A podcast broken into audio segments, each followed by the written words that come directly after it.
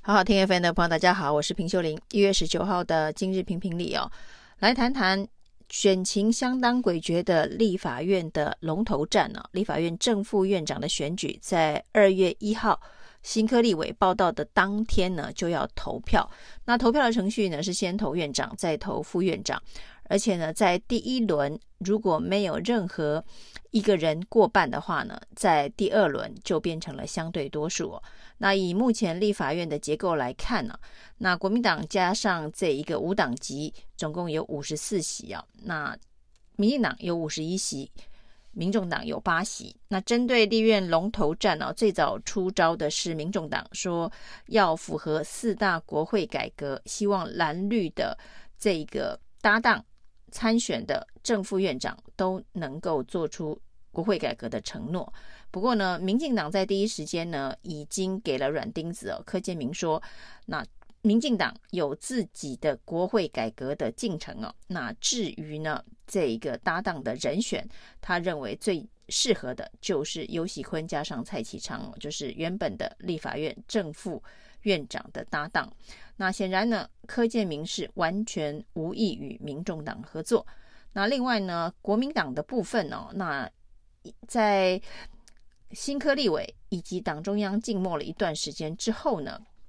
这个韩国瑜主动出手哦，那公布他要跟江启臣搭档参选哦，那韩江配要搭档参选立法院的正副院长。那这样子的一个明确的宣示哦，也对民众党释出部分的善意，是说呢，江启臣呢，只要民众党有意愿要合作，江启臣随时可退哦。也就是说呢，韩国瑜可以跟白银的八个立委当中的任何一名立委，就是民众党推出来作为副院长的搭档，变成韩。某个人配韩白配这一个白银的人选呢？假设搭档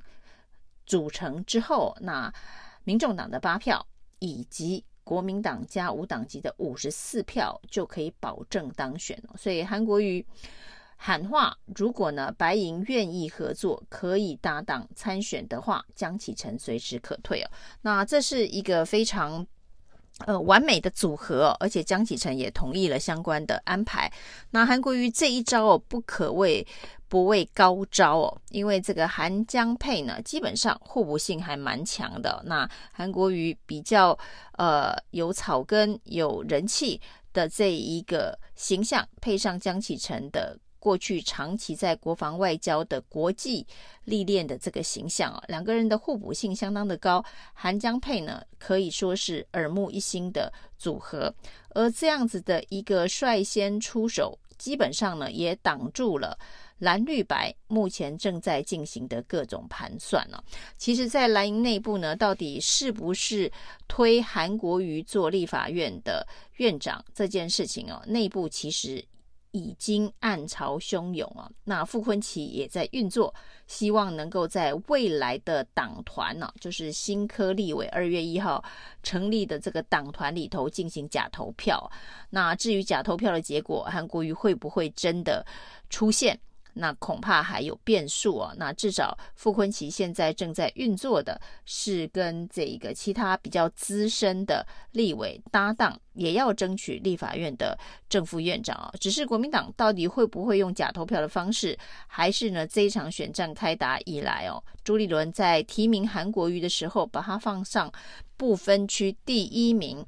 那当时呢，就强烈的暗示呢，韩国瑜只要进了国会，国民党只要过半，那就可以成为立法院院长，也让很多的韩粉因此而转投国民党。那这样子的一个安排，韩国瑜率先的表态哦，就是他要争取立法院的院长，是不是让国民党内呢？一股想要假投票、想要推翻、不让韩国瑜当立法院院长的声音，瞬间就消风，或者是还是会持续运作。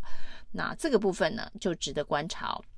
那至于绿营呢，原本还期待啊，这个民众党可能会起义来归啊。那所谓的起义来归呢，就是民众党内的八席有的立委。比如说黄国昌或者陈昭姿啊，那基本上过去比较偏绿，投不下韩国瑜，也就会呃主动起义来归，投给民进党的游彩配哦。不过我觉得这个民进党呢，可能是想太多了。以民众党只有八席的立委，那一开始在立法院当中，恐怕会先展现团结的力量，才能够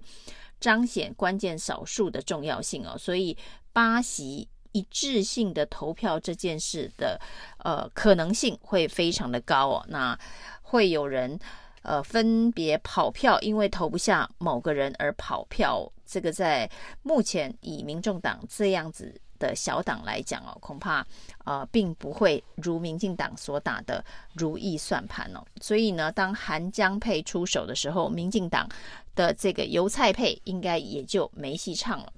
那至于呢，民众党喊话要有国会改革诉求，那才会支持的这个做法，在韩江佩出手之后哦，这一个民众党也做出回应哦，说感谢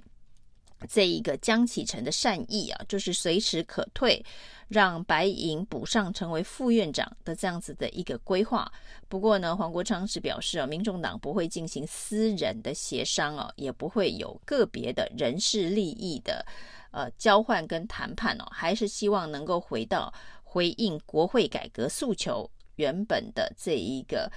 呃呼吁上面呢、啊，那所谓的不会有私人的协商，显然民众党现在期待的还是政党的协商哦、也就是说韩国瑜的出手后面到底是不是朱立伦的背书哦、对民众党来讲，呃，目前还没有一个明确的答案。如果呢，韩国瑜所推的韩江配就是国民党的官方版本，也就是朱立伦背书的正副院长的呃候选人的话，也许呢，双方就可以进入更实质的讨论，有关于国会改革诉求的承诺。那这件事情恐怕比民众党推一个副院长的人选，对民众党来讲是比较有意义的。至少民众党到目前为止，还是高举着改革比人事重要的这样子的一个旗帜哦。所以韩江配到底朱立伦会不会背书哦？也就是成为接下来的立院龙头战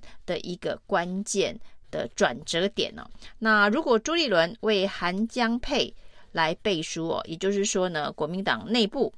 国民党党团就不会再举行所谓的假投票来确认呢、哦，到底是不是推举韩国瑜担任立法院院长。那至于呢，这个推举韩国瑜担任立法院呃院长这样子的一个事情，是不是最后要以党纪的方法来要求票票入柜哦？那如果没有办法以党纪的方式来要求票票入柜的话，最后搞不好还被。油菜配给突破了防线哦，因为在这个第一轮里头的过半数哦，那也许大家不会过，但是到了第二轮的时候哦，是所谓的相对多数。如果呢，国民党内部有人跑票，那不管是跑往哪个方向，或是投了废票等等，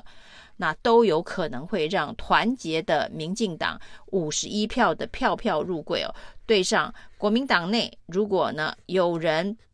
没有按照党中央的这个推举哦，那现在到底是不是党中央属意韩江配？目前朱立伦还没表态哦。那朱立伦表态之后呢？假设真的是韩江配啊，那最后恐怕也要动用党纪，让国民党的五十二票能够票票入柜哦，那再加上有党的两票。那至于呢，民众党的这八票呢，会怎么投？可能在国民党确定组合是韩江配之后，所谓的党对党之间的谈判，柯文哲与朱立伦之间的共识形成之后呢，才会决定这八票的完整的动向，或者是最后呢，民众党采取的是呃。蓝绿都不支持哦，蓝绿都不支持的方式呢，就是要不就是投自己啊，那要不就是民众党也推举一组的正副院长人选，就是民众党投自己人呢、那不是投自己，是投自己人的时候，另外一个问题就是到底会不会有人跑票？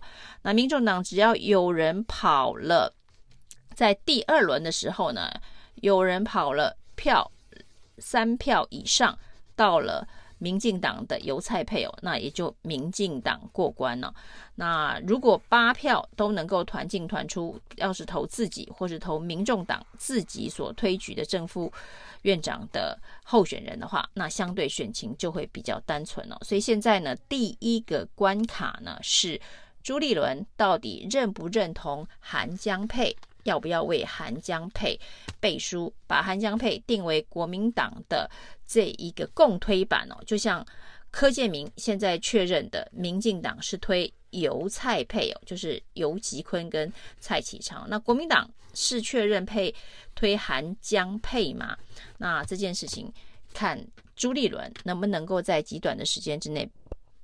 表态。或者是国民党最终还是要用党团内的这个民主假投票的方式哦，那只是民主假投票的方式出来的组合会不会是韩江配？那又是另外一种可能性哦。那以目前来看，其实韩江配是一个相当不错的搭档。如果朱立伦背书的话，那在这一场立院龙头的选举当中，过关的可能性应该是非常的大。以上纪念品评理，谢谢收听。